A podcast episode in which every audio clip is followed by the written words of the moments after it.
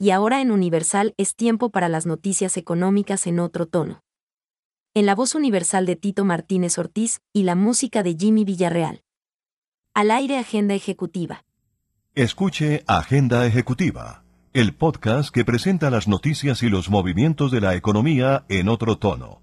Agenda Ejecutiva está disponible todos los viernes en todas las plataformas de podcast.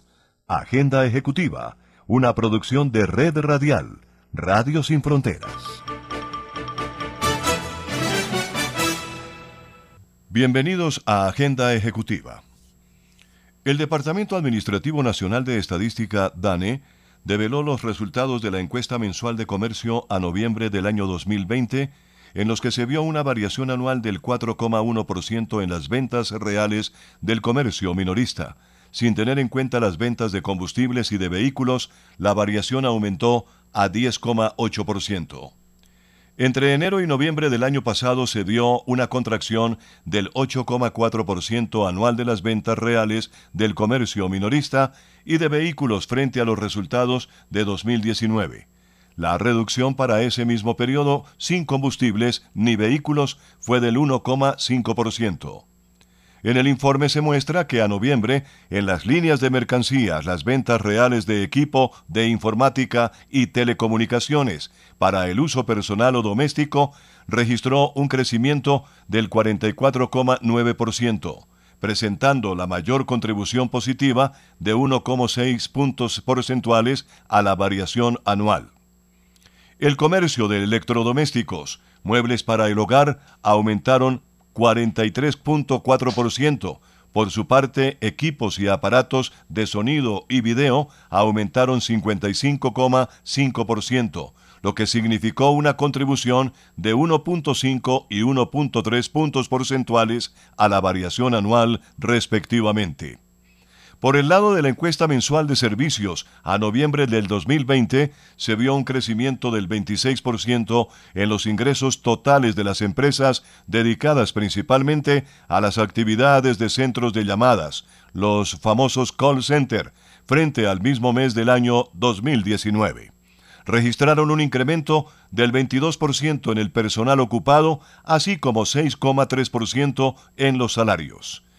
En noviembre del año pasado, los ingresos totales de las empresas dedicadas al correo y servicios de mensajería registraron un crecimiento anual de 12,3% en comparación con noviembre del año anterior, así como un descenso de 4,5% en el personal ocupado y un aumento de 7% en los salarios. En el penúltimo mes del año 2020, el DANE también reveló que las empresas con actividades relacionadas con actividades de edición vieron una reducción del 34,3% en sus ingresos totales, su personal ocupado en 13,9% y sus salarios aumentaron cerca del 6,5% frente al mismo periodo del año anterior. En el penúltimo mes del 2020 se dio una contracción del 58,4% en los ingresos reales de los establecimientos de alojamiento, según informó el Departamento Administrativo Nacional de Estadística.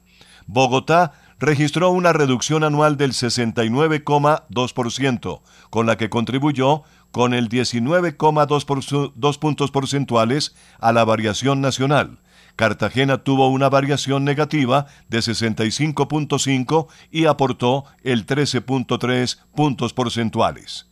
Por su parte, San Andrés y Providencia contribuyó con 6,8 puntos porcentuales al tener una reducción del 77,6% en sus ingresos. De cara al personal ocupado, a nivel nacional, el DANE vio una disminución del 40% en noviembre del año pasado frente al mismo mes del 2019. La capital del país reportó una contribución de menos 11,4% puntos porcentuales. Cartagena contribuyó con menos 7,0 puntos porcentuales y la región de la costa caribe Atlántico, Cesar, La Guajira y Magdalena lo hizo con 5,1 puntos porcentuales. La entidad de mediciones y estadísticas mostró también que los establecimientos de alojamiento registraron una tasa de ocupación hotelera en noviembre de 2020 cercana al 30.5%. La principal razón fue el ocio, que aportó 15,1 puntos porcentuales, seguida por los viajes de negocios que aportaron 13,2 puntos porcentuales. Otros motivos en los que se incluye salud, imprevistos de viaje, entre otros, contribuyó con 1,9 puntos porcentuales. Las convenciones, por su parte, aportaron 0,3 puntos porcentuales. A nivel regional, se vio que los llanos y la Orinoquia donde se incluyen el Meta, Casanare, Arauca y Bichada, presentaron la tasa de ocupación más alta con el 34.6 y el eje cafetero con el 34,5%.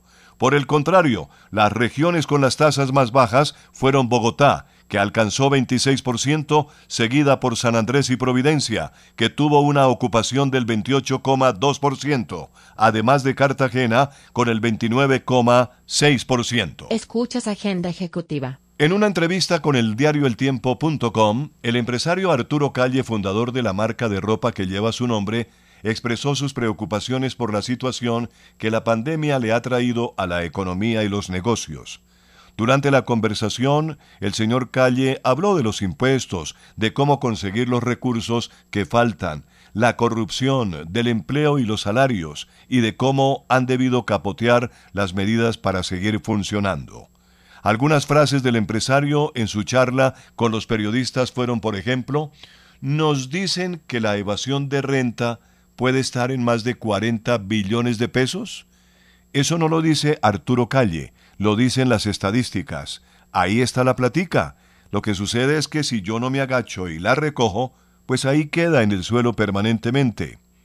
Corruptos no hay, lo que hay es pícaros y ladrones, una cantidad de ampones, pero les pusieron un nombre muy elegante, corruptos.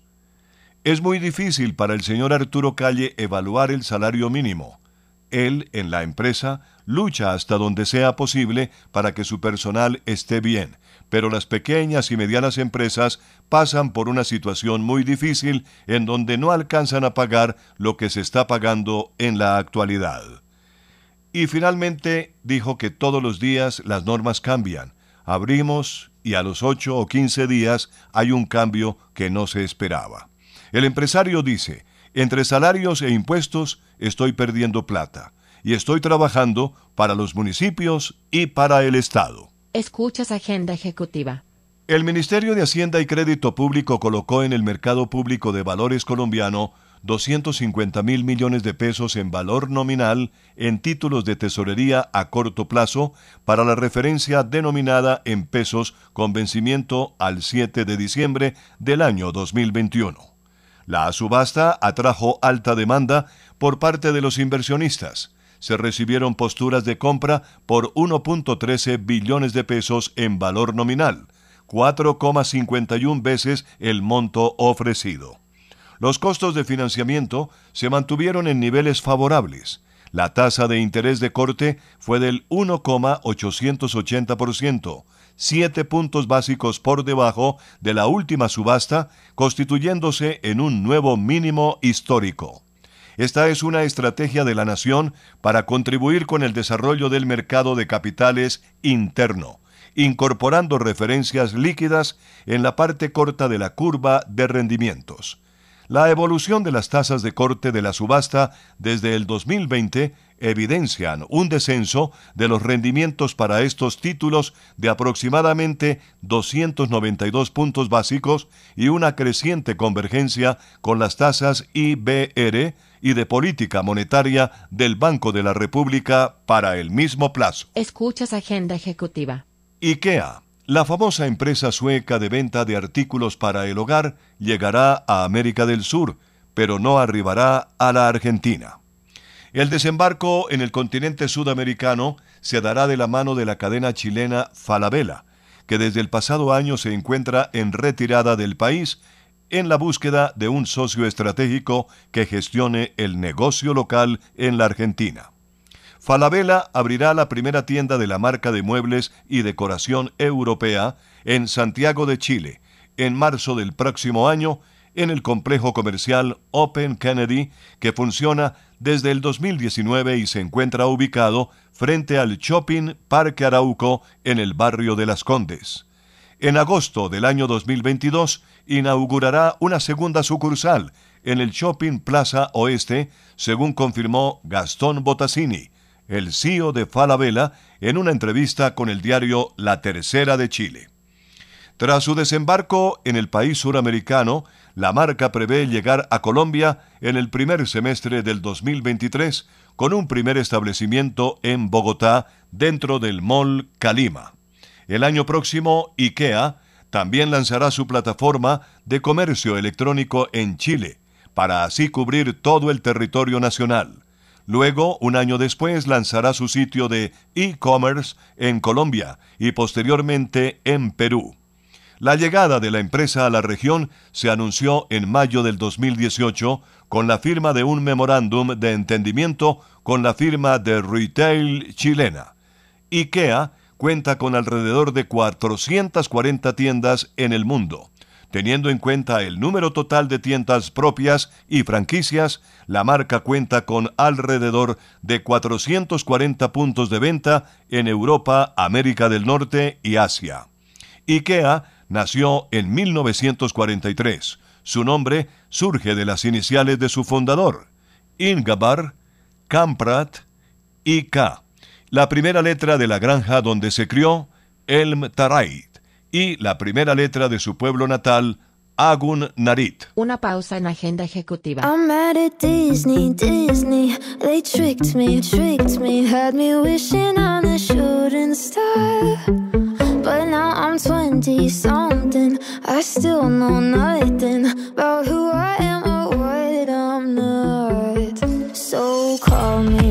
me a pessimist, but I don't believe in it. Finding a true love case is bullshit. Cause I felt sad love, I felt bad love. Sometimes happy love turns into giving up. I felt hurt love, by the word love. What the hell is love supposed to feel like?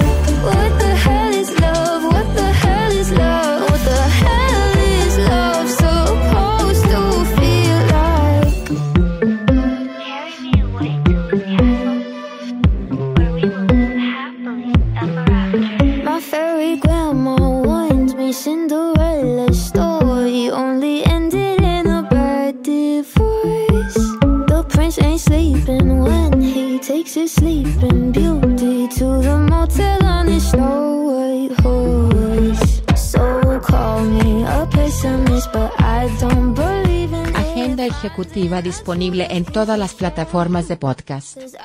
El Parque Automotor Nacional culminó el 2020 con 16.042.336 vehículos registrados en el RUND, de los cuales el 59%, es decir, 9.419.374, son motocicletas. Bogotá sigue liderando el top 5 de ciudades con más motocicletas registradas, con 513.839, seguido de Envigado, que tiene 453.230, Sabaneta 299.710, Girón 290.118 y Funza 230.235. They tricked me, tricked me. No more wishing on a shooting star. No permita que su marca se quede sola en el punto de venta. En Punto Marketing conocemos cómo interactuar con el consumidor final, diseñamos estrategias, hacemos impulso y tomas promocionales en grandes superficies, mayoristas y conocemos muy bien al canal tradicional. Haga contacto con nosotros vía WhatsApp al 315-545-3545. Punto Marketing 30 años de experiencia con las mejores marcas del país. Escuchas Agenda Ejecutiva. La economía colombiana recuperará su ritmo de crecimiento a niveles del 4,8% este año y del 3,8% en el 2022, impulsada por el consumo privado, especialmente de bienes, y por la inversión en el sector de la vivienda, según una proyección divulgada por el BBVA Research. La recuperación económica se consolidará en el 2021 en medio de heterogeneidades dijo la economista jefe del BBVA en Colombia, Juana Telles. La señora Telles explicó que las regiones colombianas han sido afectadas de diferentes maneras por las medidas de confinamiento tomadas por los gobiernos locales para luchar contra el coronavirus, pandemia que deja en el país más de 50.000 muertos y cerca de 2 millones de contagios. Detalló que las ciudades con mayor vocación hacia los servicios han sufrido los mayores efectos económicos de las restricciones de movilidad y algunos grupos de la población, como jóvenes y mujeres, han sido los más afectados con la disminución del empleo. Teniendo en cuenta esos factores, dijo Telles, el crecimiento estimado para este 2021 no se reflejará de la misma manera en todos los sectores y grupos de población. Sin embargo, explicó que segmentos como el hotelero y restaurantes crecerá 40%, seguido de la construcción, industria y transporte con una expansión proyectada del 10%. De otro lado, el BBVA Research pronostica que el empleo tendrá una recuperación en el 2021 con menor dinámica entre las mujeres, los asalariados y los jóvenes y con un mayor componente de trabajo informal. La tasa de desempleo de Colombia, recordemos que se ubicó en el 13,3% en el mes de noviembre pasado, un indicador que refleja el impacto económico y social de la pandemia del COVID-19. Al referirse a la inflación, el banco calcula que cerrará el 2021 en 2,8%, mientras que la tasa de cambio se mantendrá en promedio en 3.500 pesos por dólar este año. Asimismo, prevé que el Banco de la República o banco emisor mantendrá la tasa de interés en 1,75% hasta el segundo trimestre del 2022, cuando podría comenzar un ciclo alcista de las tasas. Escuchas Agenda Ejecutiva. Tras la masificación de la factura electrónica, la DIAN ha anunciado un proyecto de resolución cuyo objetivo de impulsar la nómina electrónica como un elemento más de la transformación digital de las empresas colombianas se ha pensado. La nueva funcionalidad de generación de la nómina electrónica se integrará con el sistema de facturación electrónica, que ya está funcionando y su obligatoriedad será progresiva de acuerdo con un calendario que contempla diferentes grupos de obligados y plazos de obligatoriedad la mejor opción para implementar la nómina electrónica en una compañía y de este modo evitar el incumplimiento de la normativa es contratar un proveedor de facturación electrónica acreditado por la DIAN, afirma Alberto Redondo, director de marketing de Ceres para Iberia y LATAM. De acuerdo a lo establecido en el proyecto de resolución de la DIAN, los sujetos que estarán obligados a generar, transmitir y validar las correspondientes nóminas de sus empleados de manera electrónica y a través del nuevo sistema desarrollado por la DIAN serán todas aquellas empresas y contribuyentes que efectúan pagos o abonos en cuenta derivados de una vinculación laboral, legal o reglamentaria y pagos a pensionados, que en todo caso requieran usar dichos pagos como costo o deducción. Asimismo, con la publicación de esta resolución, la DIAN también establecerá un calendario de implementación del nuevo sistema de nómina electrónica con varios plazos para el cumplimiento periódico y la generación y transmisión de las nóminas de forma electrónica. Dicho calendario estará dividido principalmente de acuerdo al número de empleados de las empresas obligadas. Escuchas Agenda Ejecutiva. Ecopetrol informó que suscribió un contrato de compra-venta de acciones con una de las filiales de The John Capital LLC para vender su participación en Offshore International Group, OIG, en la cual la petrolera estatal tiene una participación equivalente al 50% del capital social.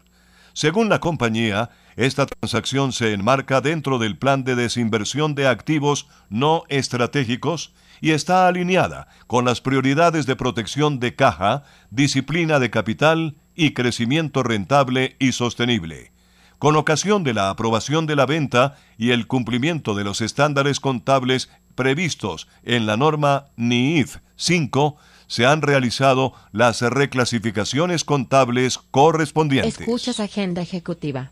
La concesión Aeropuertos de Oriente SAS dio a conocer que el tráfico total de pasajeros movilizados en diciembre del año 2020 llegó a 295.985 y se ejecutaron 2.621 operaciones de tipo comercial en los aeropuertos de Santa Marta, Bucaramanga, Cúcuta, Valledupar, Barranca Bermeja y Riohacha. En el mismo mes del año 2019, el tráfico de pasajeros cerró en 606.520 viajeros, es decir, se recuperó un 48,80% del tráfico de pasajeros.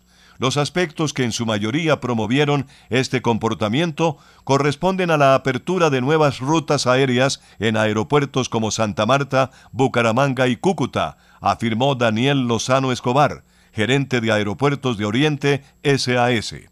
Por otra parte, ante la temporada vacacional, los seis aeropuertos de la concesión presentaron un total de 161.443 pasajeros movilizados entre el primero y el 15 de enero de 2021.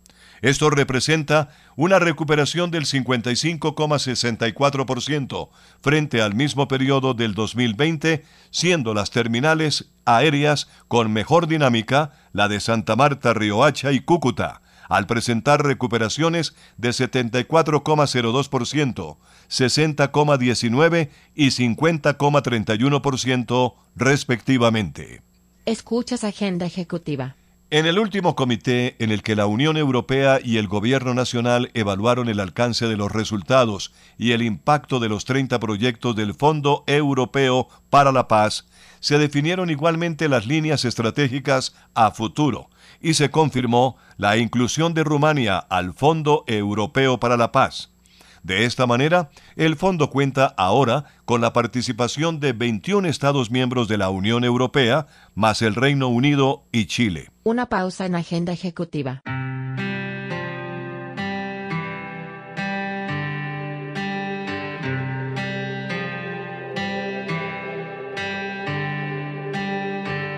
Recuerdo que contigo fue tan diferente, tan natural. Jugando decías que leías mi mente y era verdad. Aún guardo cada carta que me diste y aunque hay palabras que nunca dijiste, el tiempo que tuvimos no fue suficiente para olvidarnos. Aunque yo sé que es tarde para recordar una noche rota. Fue la última vez que te perdí. Una vida loca Cuando sin querer. Y hoy que tú ya no estás, tú ya no estás, tú ya no estás aquí Se quedó en mi boca Una historia, una canción y un beso en Madrid Parecen solo días, iba casi un año que te lloré. Yo sé que estamos bien, pero a veces te extraño. Yo te adoré, yo te adoré tiempo todo lo cura, hay amores que se olvidan, hay amores que siempre duran. Esto no fue una aventura, pero tuvo que terminar. Aunque yo sé que es tarde para recordar. Una noche rota. Fue la última vez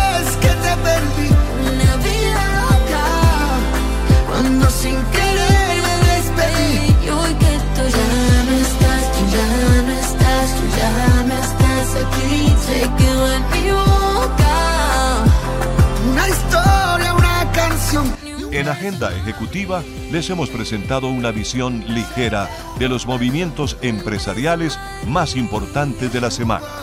Agradecemos su interés en nuestro resumen informativo. Hasta una próxima oportunidad.